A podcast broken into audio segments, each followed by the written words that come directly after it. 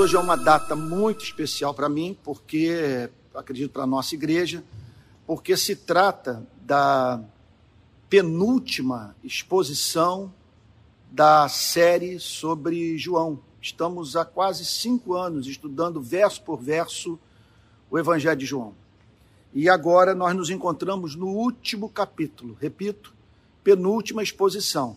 Domingo que vem eu encerro é, essas exposições bíblicas. Então vou pedir que você abra sua Bíblia no Evangelho de João, Evangelho de João, capítulo 21.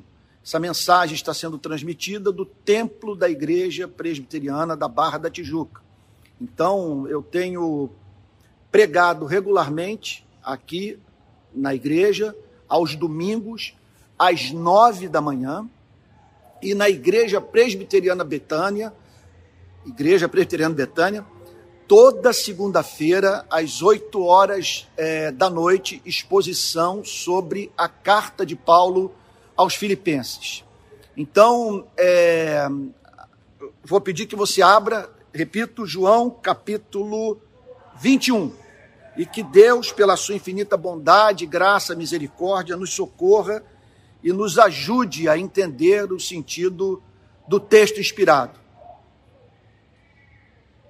João capítulo 21, verso 1 diz assim: Depois disso, Jesus se manifestou outra vez aos discípulos junto ao mar de Tiberíades.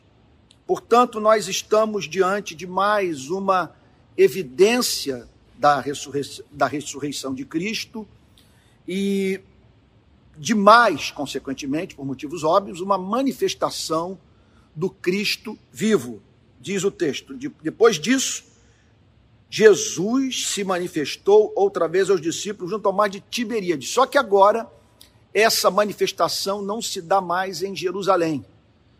O Cristo se manifesta a alguns dos seus discípulos no norte do país, no mar da Galileia, aqui chamado por João de mar de Tiberíades.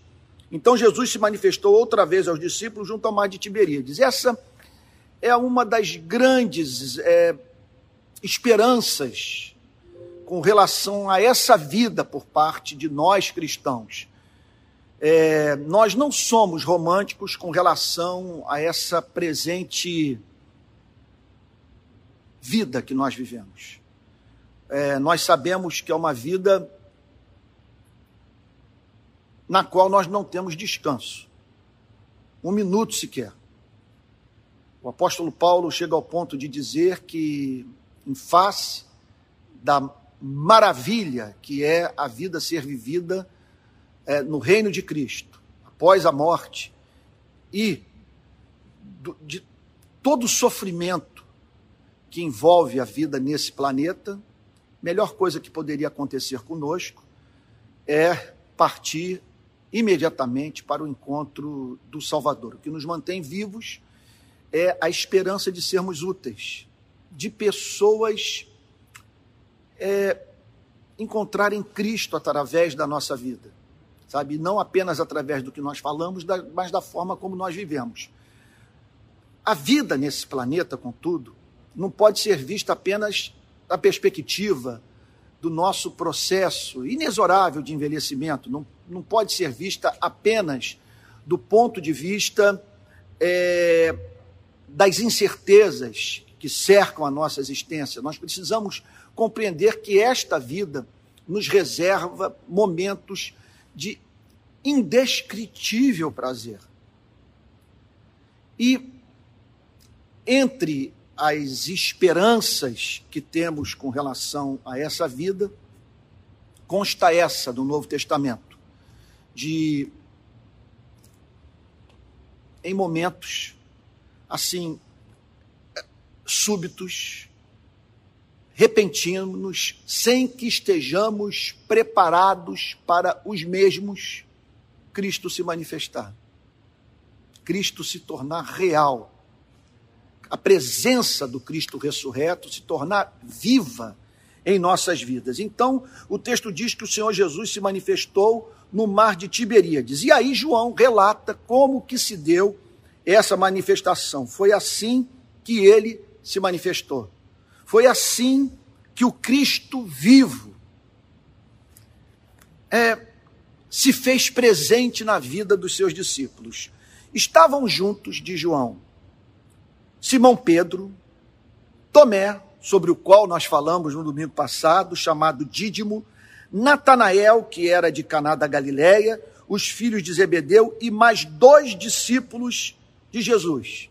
Então lá estavam esses irmãos. Agora, pare para pensar no que o texto está dizendo. Eles não estavam num templo, eles não estavam no cenáculo, eles não se encontravam reunidos visando o culto a Deus. Simplesmente eles se, eles, é, é, se encontraram para o cumprimento de uma tarefa. Olha o que, que o texto diz. Simplesmente eles decidiram fazer algo juntos, de noite. Simão Pedro disse aos outros, sempre Simão Pedro tomando a iniciativa, sempre ele partindo na frente, e, e como que nós precisamos é respeitar pessoas assim. E se você me permite, deixa eu fazer aqui um, um, um pouquinho de uma defesa dos irmãos do corpo de Cristo que tem um temperamento igual ao meu.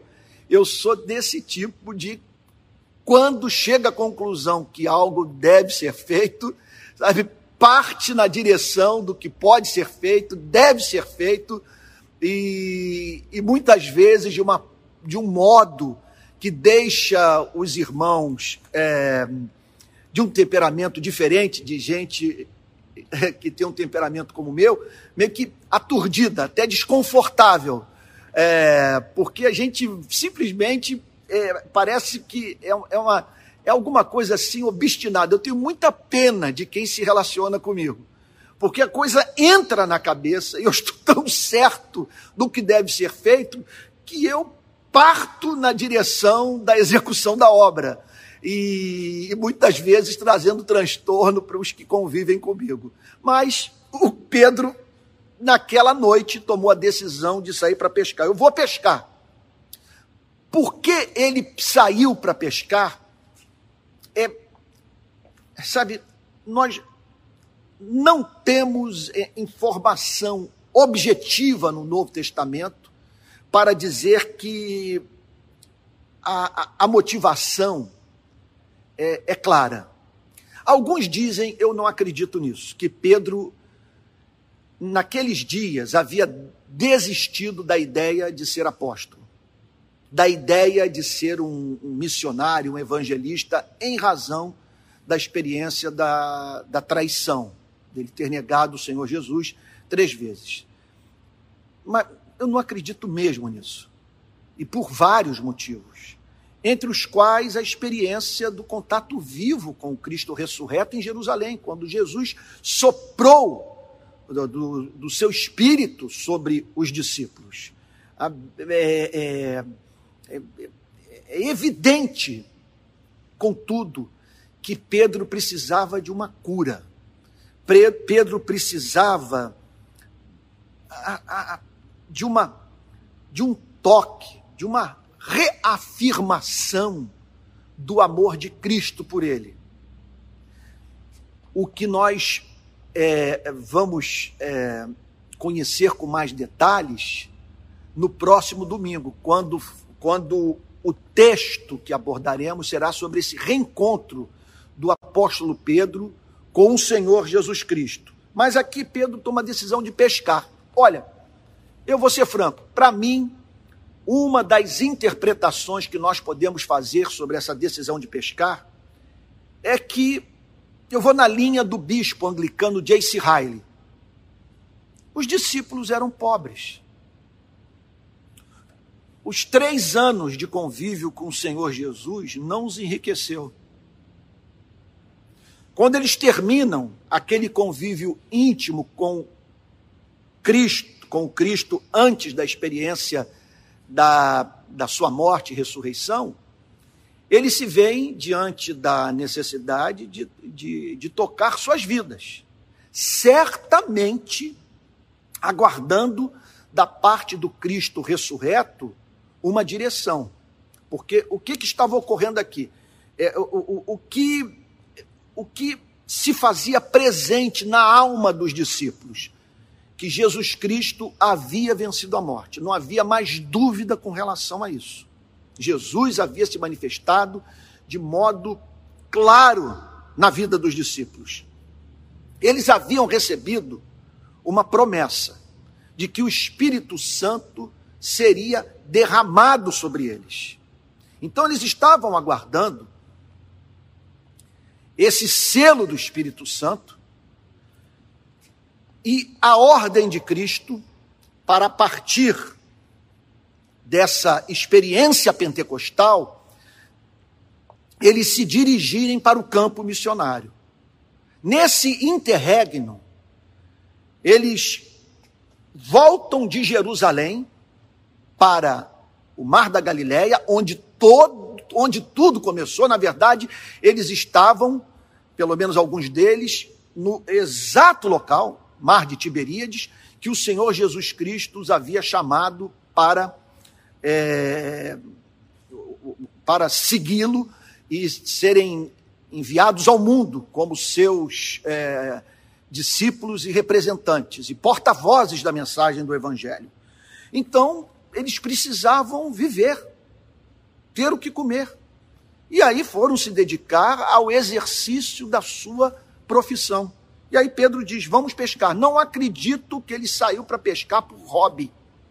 Ele está aqui é, exercendo a sua atividade profissional, com o objetivo deles manterem é, é, é as suas vidas. Então Pedro decide ir pescar e os outros responderam: Nós também vamos com você. É, é impressionante como que essas coisas acontecem. A gente, nós tomamos decisões na vida, alguns amigos se juntam a, a nós no que vamos fazer, sem que nós tenhamos noção do cuidado providencial de Deus dessa obra da sua graça que faz com que, a partir dessas decisões, eu não acredito que ele tenha recebido uma revelação do Espírito Santo para ir pescar. Não há nenhuma orientação, não há nenhuma indicação nas Sagradas Escrituras é, quanto a uma direção sobrenatural como essa. O que ali prevaleceu foi o, o foi o, sabe, quer dizer, o, o desejo deles manterem suas próprias vidas. E aí então, o apóstolo Pedro chama os, diz que vai pescar, os demais discípulos que estavam com ele dizem: Nós vamos também com vocês. Então foram, entraram no barco, mas naquela noite não pegaram nada. Eles vão para o mar da Galileia de noite. Por que de noite? Porque era o melhor, era o melhor horário para se pescar. Eles vão para o Mar da Galileia à noite e, apesar de estarem dedicados à sua atividade profissional, fazendo o que sempre fizeram, não obtiveram sucesso é, é, no seu trabalho. O texto diz que eles não pegaram nenhum peixe. Então fica essa lição para a sua e para a minha vida.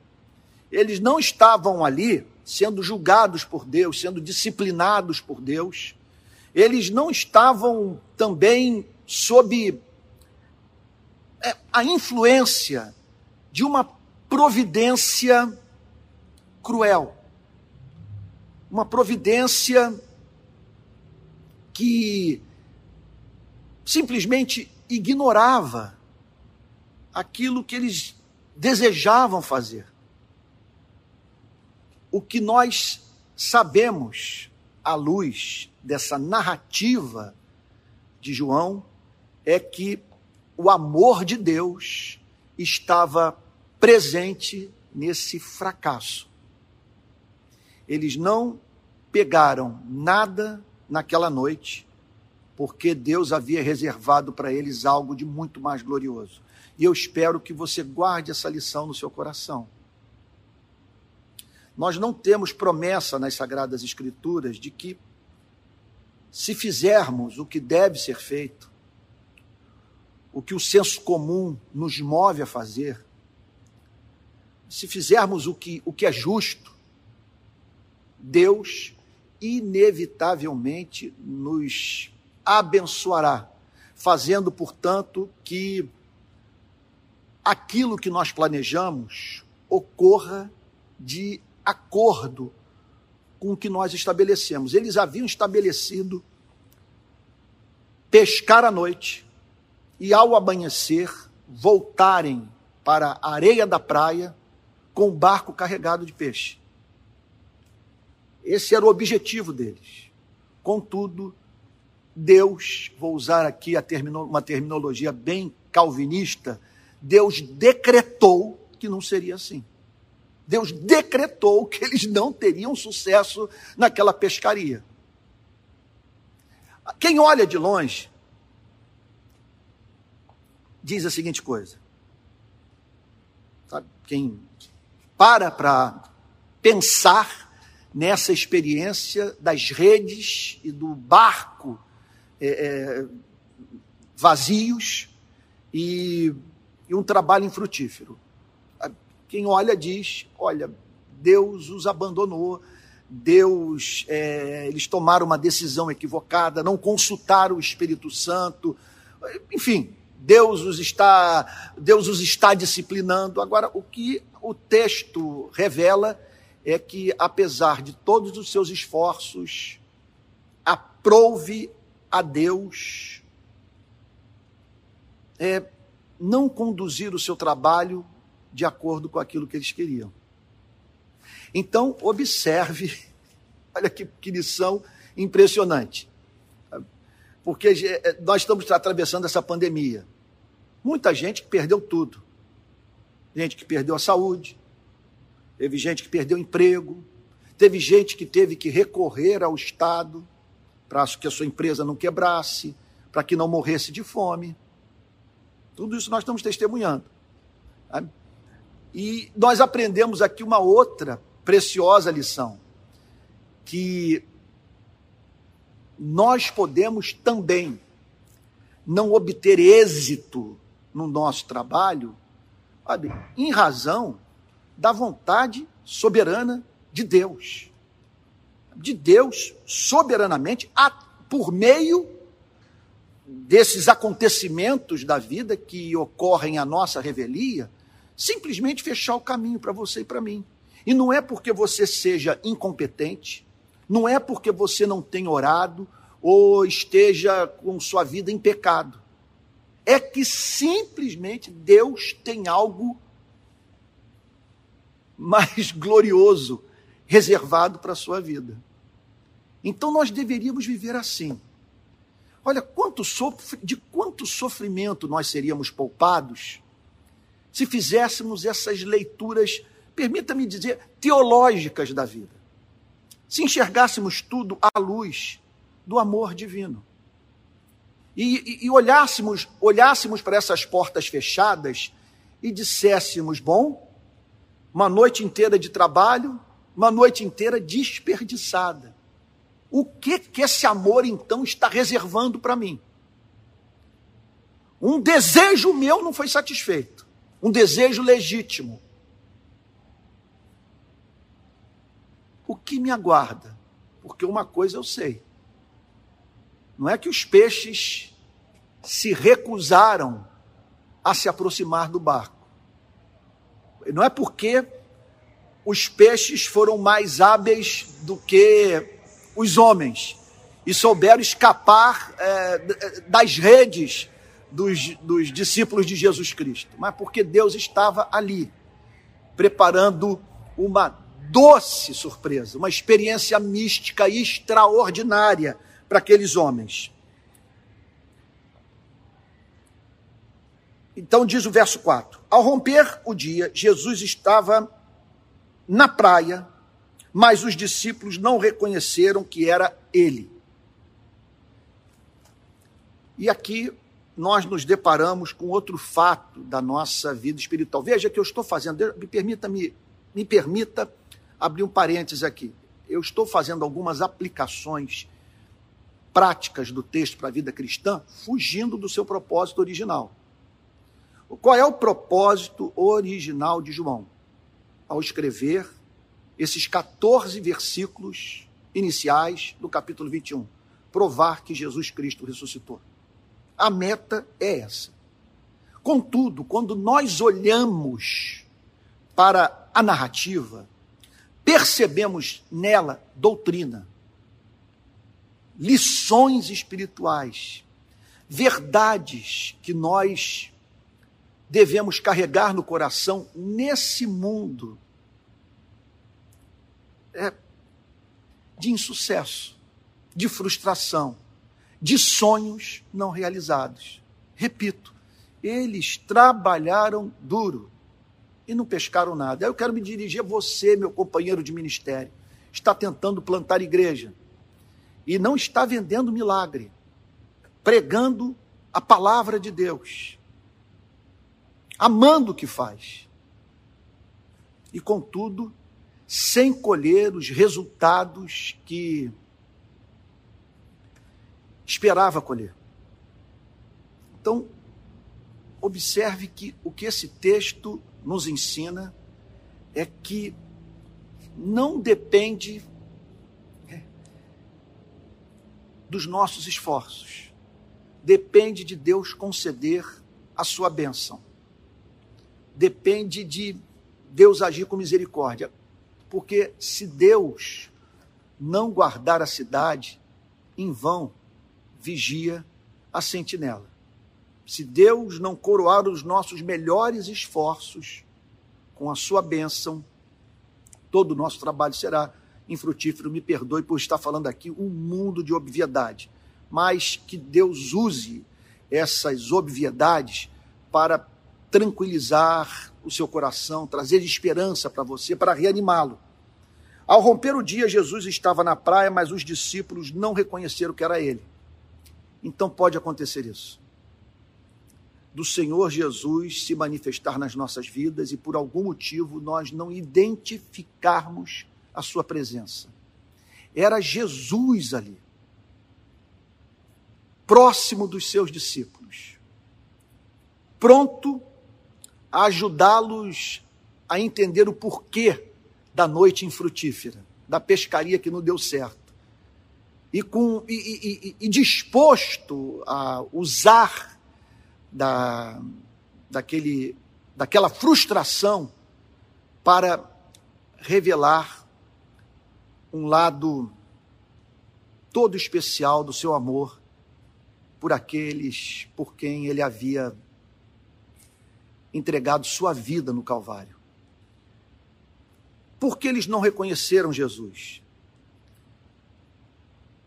Muito provavelmente, em razão da distância do, do barco para a areia. Dava uns 100 metros de distância, 90 a 100 metros de distância.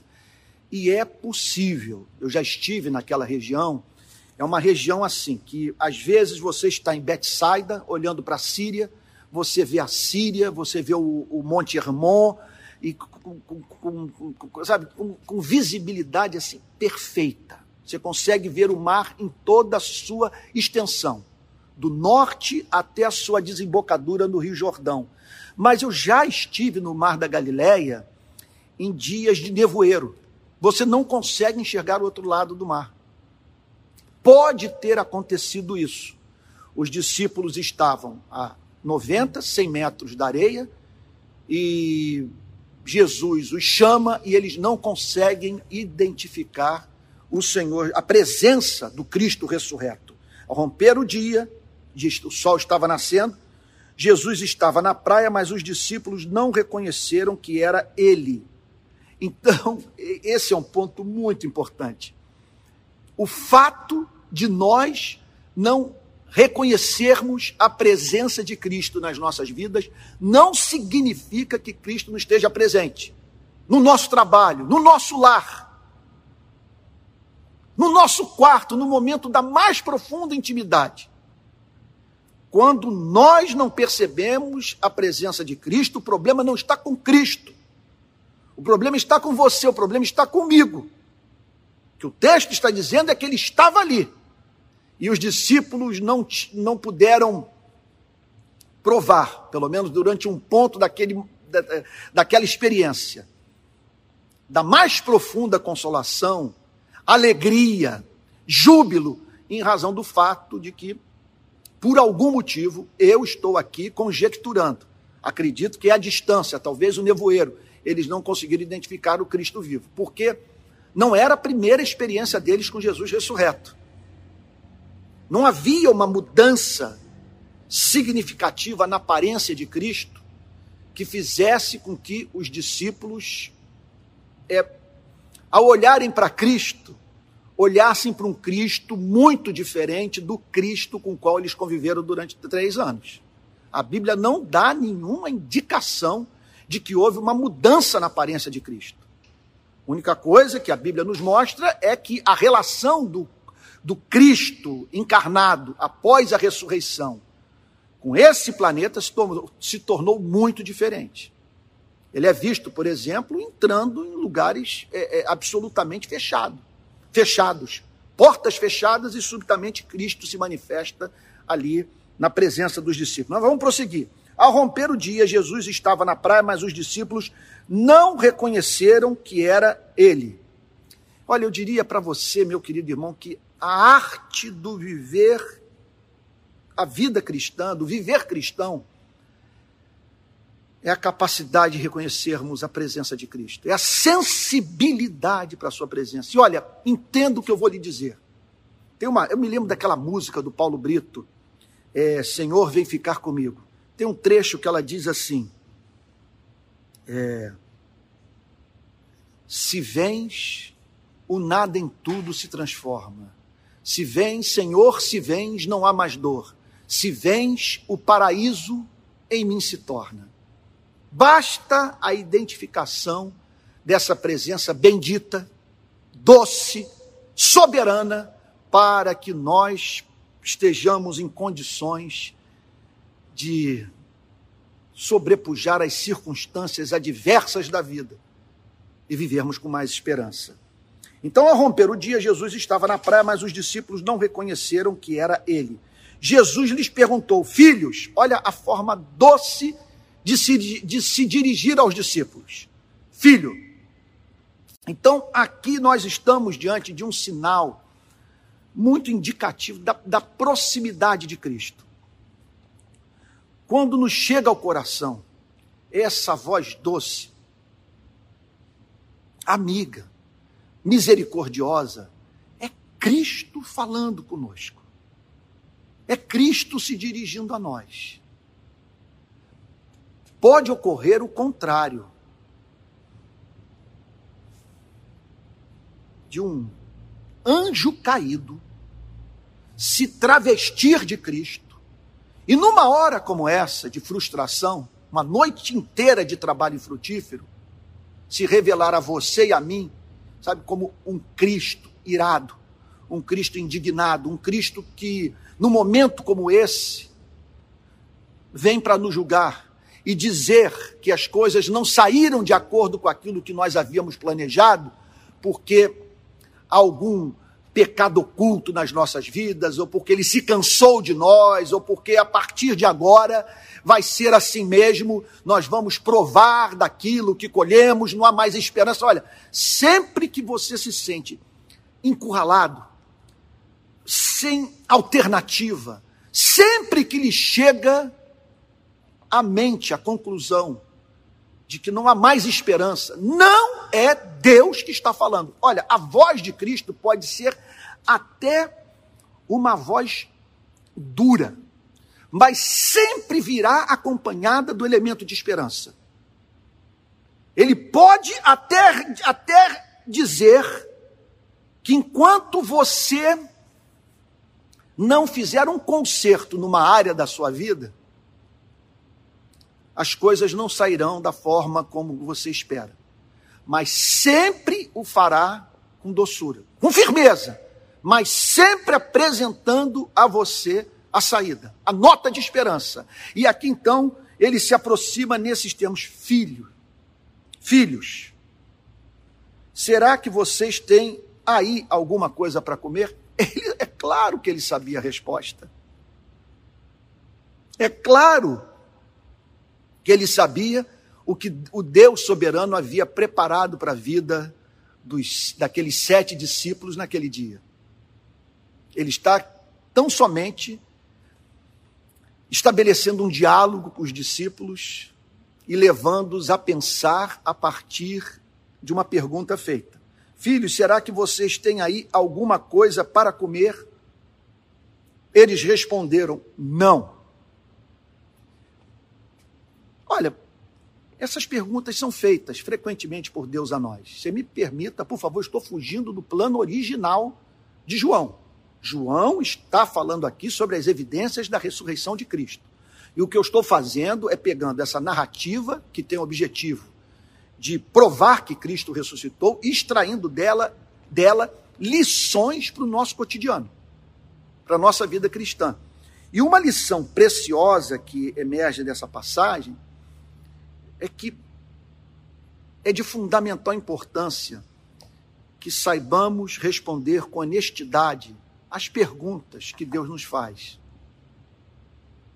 Aqui ele perguntou: Será que vocês têm alguma coisa para comer? Os discípulos disseram não, foram sinceros.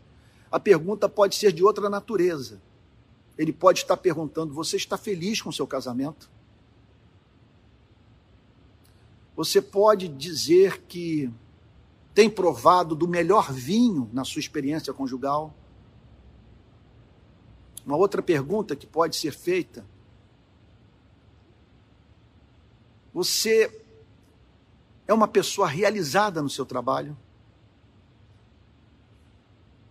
Você trabalha por quê? Outra pergunta que pode ser feita: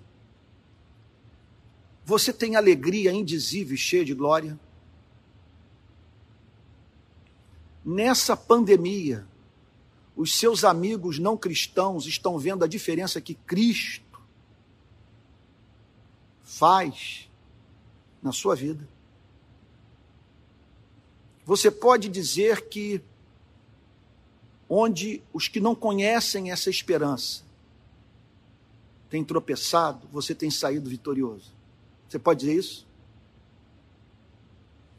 Aí talvez você esteja pensando, Antônio, você está querendo que eu viva como um anjo?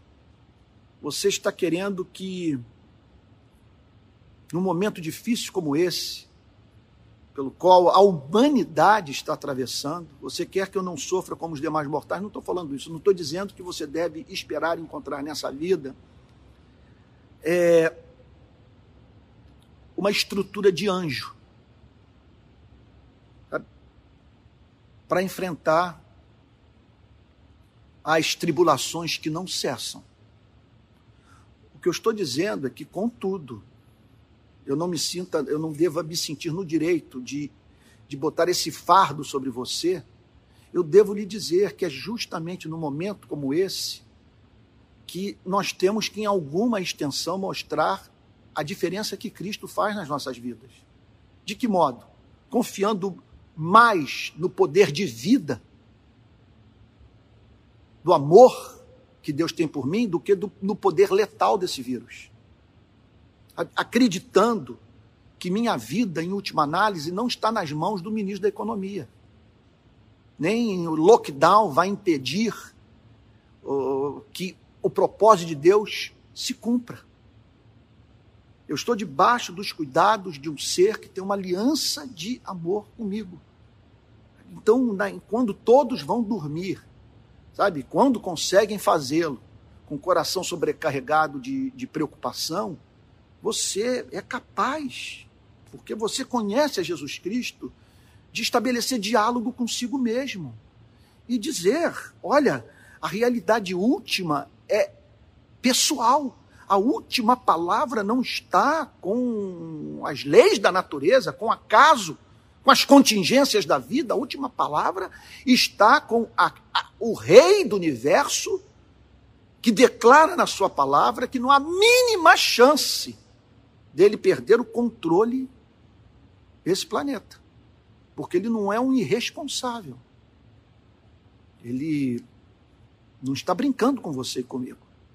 Então os discípulos foram honestos. Eles disseram: não, não temos nada aqui nem para nós, nem para você.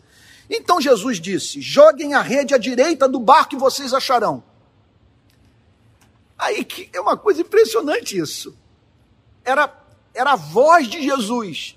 Eles obedeceram a Jesus sem saber que estavam obedecendo a Cristo. Eles não sabiam que era Jesus. Agora, o que os levou a jogar a rede à direita do barco, me perdoe meus amigos progressistas, tá bom? A, ordem foi de Cristo, para que eles jogassem à direita. Pode ser que numa outra pescaria eles tenham jogado à esquerda, tá bom? Mas não vamos fazer, eh, eh, eh, não vamos extrair mensagem ideológica dessa passagem. O que Cristo mandou fazer é que, eles jogassem a rede à direita do barco. Olha, eu, a maior dor que eu tenho no meu contato com as Sagradas Escrituras é ter que preencher essas lacunas deixadas pela Bíblia, porque a Bíblia apresenta uma síntese, é quase que um esboço da vida de Jesus, da sua relação com seus discípulos. Então vem uma afirmação como essa. Eles estão olhando para uma figura lá na praia que eles não conseguem identificar. Estão a 100 metros, 90 metros de distância da areia. E esse homem vira-se para eles de uma forma muito carinhosa: Filhos, será que vocês têm aí alguma coisa para comer? Eles responderam: Não. Então Jesus disse: Joguem a rede à direita do barco e vocês acharão. Por que eles obedeceram? Veja, eles entendiam do assunto. Foram criados ali, dedicados àquela profissão. Essa era a sua atividade profissional. E contudo, eles se submeteram à voz de Cristo, sem saber que era Jesus que estava falando. É interessante. É, eu acredito que isso pode acontecer em outras áreas das nossas vidas. De Jesus se dirigir a nós é, e nós ouvirmos a sua voz e vermos o seu propósito se cumprir em nossas vidas, é, por simplesmente usarmos o cérebro, seguirmos a razão. Simplesmente por ousarmos. Porque eles estão. Olha, o raciocínio ali era o seguinte: trabalhamos a noite inteira, não, não, não obtivemos sucesso algum. O que custa nós jogarmos as redes? E se esse homem estiver certo? Pode, pode, pode acontecer perfeitamente de nós lançarmos as redes e conseguirmos alguma coisa depois dessa noite de frustração. Joguem a rede à direita do barco e vocês acharão. Assim fizeram. Não houve galardão nenhum nessa, nesse gesto de obediência. Porque aqueles estavam obedi sendo obedientes a Cristo sem saber que era Cristo que estava falando. Assim fizeram. E já não podiam puxar a rede, tão grande era a quantidade de peixes. E aí isso chamou a atenção deles. Cara, quem é essa pessoa que está aí na praia? Que olho é esse? Eu me lembro das minhas férias em Arraial do Cabo que havia a figura do Atalaia. É um sujeito que ele, ele fica numa casinha que tem no alto do pontal do Atalaia. Eu não sei, tem um nome para isso, eu acho que não é bem Atalaia, mas o nome Pontal do Atalaia é por causa da função mesmo do atalaia. O que, que o atalaia faz? O atalaia é aquele que anuncia de um ponto privilegiado do mar, da proximidade do mar, na terra seca, claro, a, a, a chegada dos peixes. E avisa para os companheiros na praia. Em Arraial do Cabo, o que, que ele faz? Ele pega uma, uma camisa branca e começa a sacudir a camisa. Imediatamente os pescadores lançam os barcos ao mar e saem na direção indicada pelo, pelo atalaia. Então lá estavam os discípulos dizendo: Mas que atalaia é esse? Que indicação precisa? Joguem a rede à direita do barco e vocês acharão. Assim fizeram e já não podiam puxar a rede. Olha que lição importante. Em geral, a voz de Cristo, veja, a voz de Cristo pode ser encontrada nas sugestões da razão, do senso comum. Ou quando, sabe, em momentos como esse, lhe vem essa sugestão e você diz: olha, diante de uma ideia como essa, o que me cabe fazer? O que me custa lançar novamente as redes ao mar? E se essa pessoa estiver certa? Quantas lições nós podemos extrair dessa passagem? É uma passagem muito. É, é, é uma passagem lúdica. É uma passagem é assim, é poética, de uma simplicidade, qualquer pessoa pode entender. Olha só o que, que o texto diz. Então, joga a rede à direita do barco. Assim fizeram e já não podiam puxar a rede, tão grande era a quantidade de peixes. E o discípulo a quem Jesus amava, quem? João, o discípulo a quem Jesus amava, disse a Pedro: Pedro, Pedro, você não, você não entende o que está em curso nesse momento. Ele saiu de Jerusalém e veio para o norte, ele está aqui, é ele que está na areia. Como que João chegou a essa conclusão?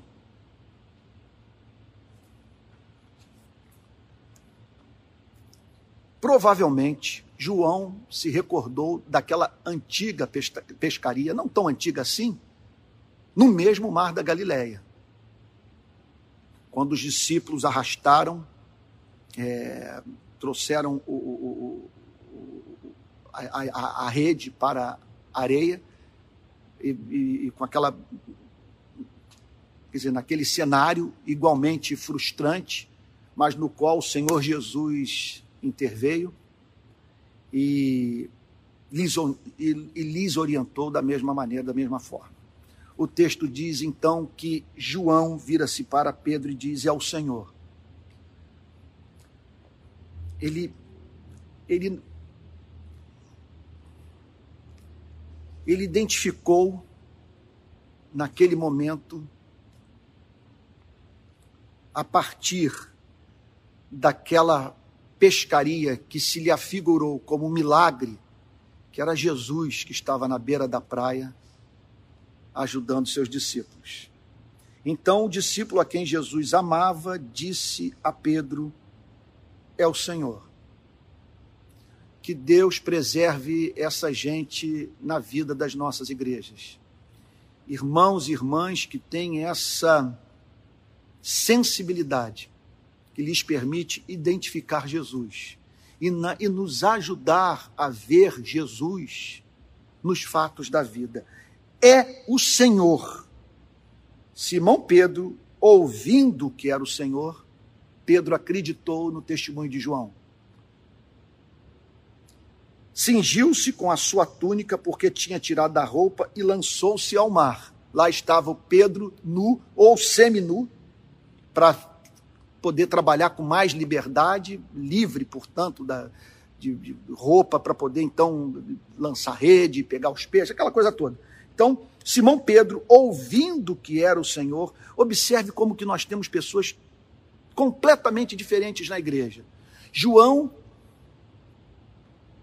assim, mais sensível, mais perspicaz, é, é, assim, mais, é, é mais propenso a reconhecer as manifestações de Cristo. E Pedro, o impetuoso. Pedro, o, o, o que se lança, o que, o que age imediatamente a partir da percepção da verdade revelada. Simão Pedro, ouvindo que era o Senhor, cingiu-se com sua túnica, muito provavelmente numa atitude de respeito a Cristo, cingiu-se com sua túnica porque tinha tirado da roupa e lançou-se ao mar, com roupa e tudo. Então ele se joga ao mar. Provavelmente, com 100 metros de distância da areia, eles são nadando. E foi na direção de Cristo. Os outros discípulos vieram no barquinho, os demais não tomaram a mesma atitude. como que é importante nessas horas nós não julgarmos quem ficou no barco e quem se lançou na água. Pedro, seguindo seu temperamento, se lançou na água e os outros discípulos vieram no barquinho, puxando a rede com os peixes. Os outros discípulos vieram no barquinho, puxando a rede com, com os peixes, porque estavam somente a uns 90 metros da margem, conforme eu, tô, eu venho dito desde o início da mensagem.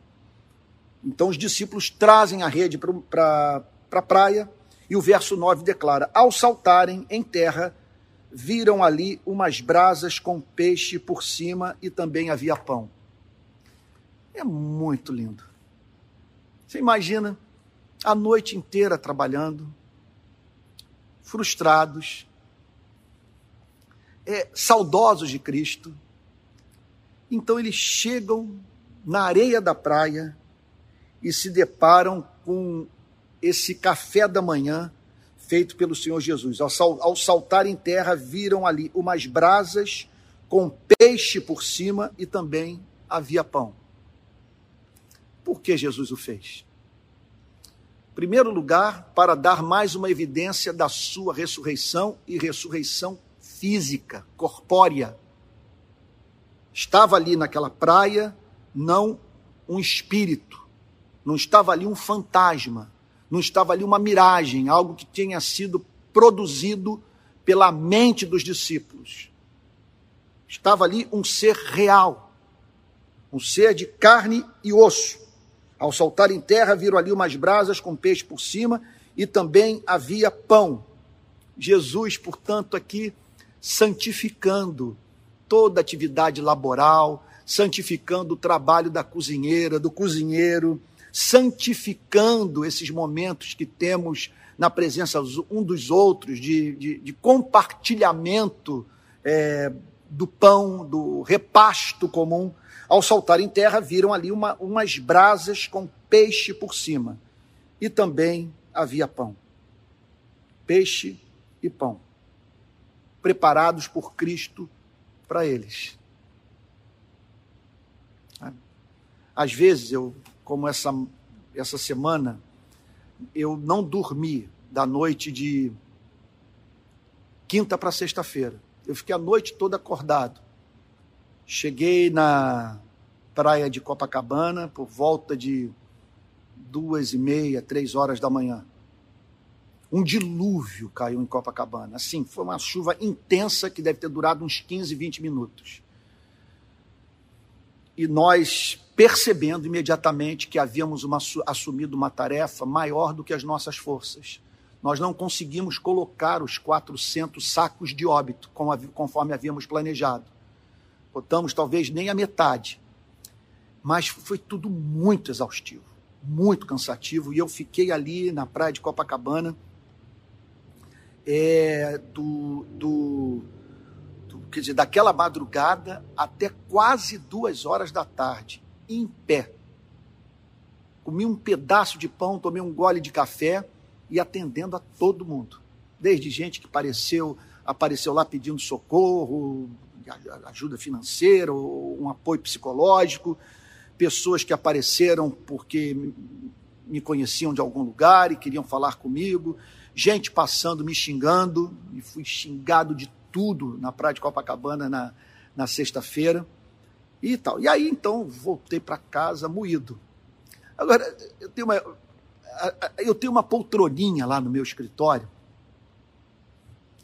que ali eu uso para ler, eu uso para descansar, para assistir algum documentário.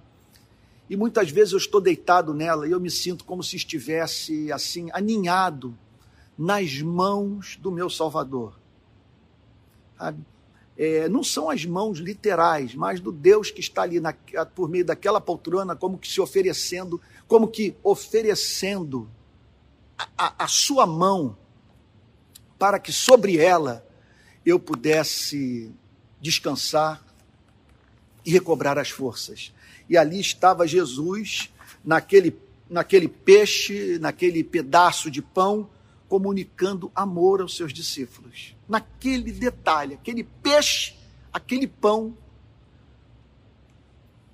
eram expressões do amor de Deus. Olha, deixa eu é, é, é, você deve estar percebendo que eu estou não, eu não estou no meu domingo normal, eu estou muito cansado. Foi uma semana exaustiva e eu tive literalmente dor de cabeça a semana inteira. A manifestação foi por demais extenuante toda a pressão da qual nós fomos objeto. Muito ódio, muito ódio eu posso lhe garantir. E muito trabalho, muita responsabilidade você ter que falar você, quer dizer, você dar declarações que você sabia que iriam para o planeta, como aconteceu.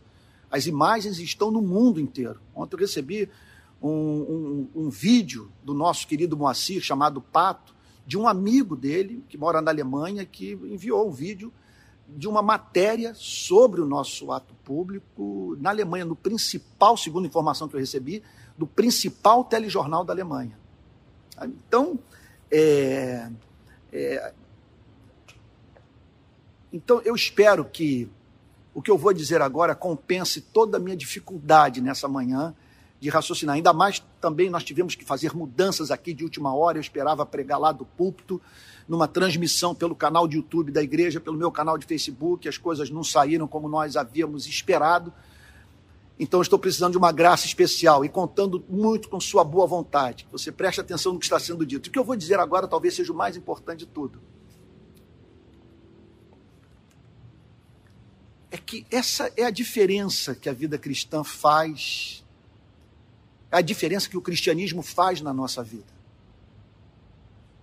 Porque uma coisa é você ver um, um, um peixe assado e pedaço de pão é, sobre, sobre brasas na areia do mar.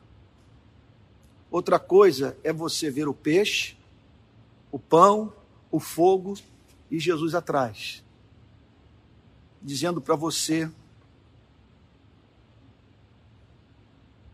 Eu fiz para a sua vida. É uma singela manifestação do imenso carinho que eu tenho por você. Eu diria para você o seguinte: eu, eu não saberia viver de outra maneira. Hoje eu sou um doente incurável. Sabe? no algo que me cure dessa fé em Jesus Cristo. Se você perguntar, Antônio, o que que o que que o o, é, o que que o faz ser tão apegado a essa fé? Eu ficaria o dia inteiro aqui falando sobre isso. Mas eu não conseguiria viver num outro universo, que eu não pudesse ver Jesus Cristo por trás do peixe e do pão. Se Jesus Cristo não está por trás do peixe e do pão, eu pergunto a você quem está. Se é o acaso, não há gratidão. Você não tem, não, não há como você comer o pão, ingerir o peixe e dar graças. Porque você está diante do fortuito, do contingencial, do casual. O que o cristianismo faz é tornar todo momento sagrado. E todo contato com o que é belo, com o que renova as forças, com o que faz bem para o corpo, para o espírito, para a alma, passar a ser visto como uma declaração do amor divino. Deixa eu prosseguir, porque já estamos na hora de entrarmos no, no outro culto. Diz assim o texto: Jesus lhes disse: Trago alguns dos peixes que vocês acabaram de pegar. Então, juntem o peixe, os peixes de vocês ao meu. Trago alguns dos peixes que vocês acabaram de pegar. Agora eles já sabiam com quem estavam falando. Agora já era uma, uma obediência consciente ao Cristo ressurreto. Simão Pedro entrou no barco e arrastou a rede para a terra. Simão Pedro entrou no barco e arrastou a rede para a terra. Por que ele o fez? Ele o fez porque ele era forte. Ele o fez porque tinha muita saúde. Ele o fez porque era pescador. Agora, eu não me sinto muito seguro no que eu vou dizer. Mas será que a culpa não entrou ali? Eu não tenho a mínima certeza do que eu vou lhe dizer agora. Mas será que a culpa pela traição não fez com que ele se dedicasse àquele trabalho de sozinho trazer as redes? Não era um mecanismo inconsciente de compensação? E como que muitas vezes nós nos boicotamos a fim de compensarmos as nossas culpas? Eu me lembro de uma experiência de Freud. Se não me falha a memória, eu não sei se foi Freud ou se foi Jung. Eu li isso no ano passado. Quer dizer, um deles teve uma paciente, ou um paciente, não me lembro também, perdoe-me se era homem ou mulher, mas o que, a, a história me impressionou muito. Essa pessoa era portadora de uma neurose, estava sob tratamento, passou por uma terrível tragédia foi curada da neurose. Interpretação feita por um dos dois. Ela se sentiu como se tivesse pagado pelo erro que havia cometido no passado. Não havia mais pelo que pagar. E a pessoa ficou livre da sua neurose. Impressionante essa história. Bom, mas eu não quero falar aquilo que o texto não afirma. Tudo que o texto diz é que o Simão Pedro entrou no barco, arrastou a rede para a terra, rede, a rede estava cheia com 153 grandes peixes. Por que 153? Eu não sei. Porque esse número, ninguém está autorizado a dizer que esse 153 representa alguma coisa. Tudo que nós sabemos é que eles contaram. Tudo que nós sabemos também é que essa história é uma parábola viva da obra missionária da igreja como que muitas vezes nós estamos investindo numa, numa, numa área, num campo missionário infrutífero. Até que subitamente tudo muda mediante uma orientação simples de Deus. Se vocês tomarem esse caminho, vocês vão ter mais sucesso. E depois de dias e meses e anos de, de infortúnio, Quantas lições, como que é importante nós sabermos, nós ouvirmos a voz de Jesus antes de lançarmos as redes ao mar. É muita lição que eles aprenderam ali para a obra missionária que eles teriam que enfrentar. E veja, não sei se tem atividade que nos ajude mais a entender o trabalho de evangelização do mundo do que a, a atividade do pescador. Então Simão Pedro entrou no barco e arrastou a rede para a terra. A rede estava cheia com 153 grandes peixes. E mesmo sendo tantos peixes, a rede não se rompeu. Certamente eles guardaram essa lição. Que o evangelho haveria de ser poderoso para para guardar todos aqueles que seriam alcançados pela pregação do evangelho de modo que os verdadeiros convertidos não se perdessem, que a rede do evangelho é poderosa para fazer com que aqueles que tiveram encontro com Cristo não se percam. Mas uma coisa é certa, que o texto está dizendo é que onde Deus guia, ele providencia. É isso que nós sabemos. Ele orientou os discípulos a lançarem as redes. Ele foi o autor daquele sucesso. Foi Cristo o responsável direto mediante os esforços dos discípulos, pelo sucesso naquela pescaria. E Cristo haveria também de lhes dar os meios necessários para que o, o, o, o que havia sido pescado, o material colhido, não se perdesse. Assim Deus faz na sua e na minha vida, pela sua graça. Jesus disse a eles: venham comer. Que coisa linda. Venham comer. E quantas vezes Jesus não nos chama para, junto com os nossos irmãos, sentarmos à mesa com Ele e, e celebrarmos a vida, identificando, sabe, na boa mesa, na Sua presença para a glória do Seu nome. Olha, esse venham comer, só Cristo pode fazer um, um convite como esse. Nesses termos. O que, que eu estou querendo dizer? Que uma coisa é você comer, outra coisa é você comer depois de ter ouvido Jesus falar: venham comer. Uma coisa é você comer, outra coisa é você comer na presença de Cristo, identificando ali o feijão, o arroz, como provenientes da graça divina. Nenhum dos discípulos ousava perguntar quem é você. Por quê? Nenhum ousou perguntar. Porque eles não iam fazer uma pergunta é, para a qual não havia sentido uma vez que a resposta eles já sabiam, que eles estavam diante de Cristo, porque sabiam que era o Senhor. Os sete estavam absolutamente convencidos naquele momento que era o Senhor. Agora, que Cristo lindo que eles encontraram! Um Cristo que faz comida para os seus discípulos, um Cristo que frita peixe, um Cristo que prepara o pão, um, um Cristo que encontra com seus discípulos não no templo em Jerusalém, mas na beira da praia. Um Cristo que não precisa de um lugar como esse para se manifestar na vida da sua igreja. Coisa linda, gente, essa história. Disse Jesus a eles, então disse, Jesus disse a eles: venham comer. Nenhum dos discípulos ousava perguntar: quem é você? Porque sabiam que era o Senhor. Jesus veio, pegou o pão e deu a eles. Que cena emocionante. Você imagine que, que isso na mente desses homens. Jesus veio, pegou o pão e deu a eles. Depois fez a mesma coisa com o peixe. E, já esta já era a terceira vez que Jesus se manifestava aos seus discípulos depois de ressuscitado dentre os mortos. O que significa que nós estamos servindo a um Cristo vivo e um Cristo que pode se manifestar assim na sua e na minha vida, subitamente aparecer e da forma mais doce, da forma mais simples, sabe, usando aqueles elementos do cotidiano para reafirmar o seu amor por nós. Mas a grande verdade, a maior verdade de todas que essa passagem nos ensina, é que esse Cristo venceu a morte, esse Cristo é real e pode se manifestar na sua e na minha vida, nesse presente momento da nossa história.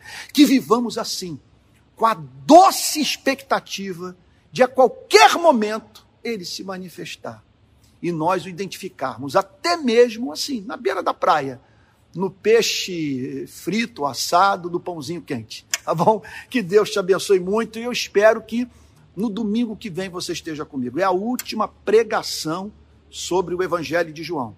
Domingo que vem, nove horas da manhã. Vamos fazer uma oração?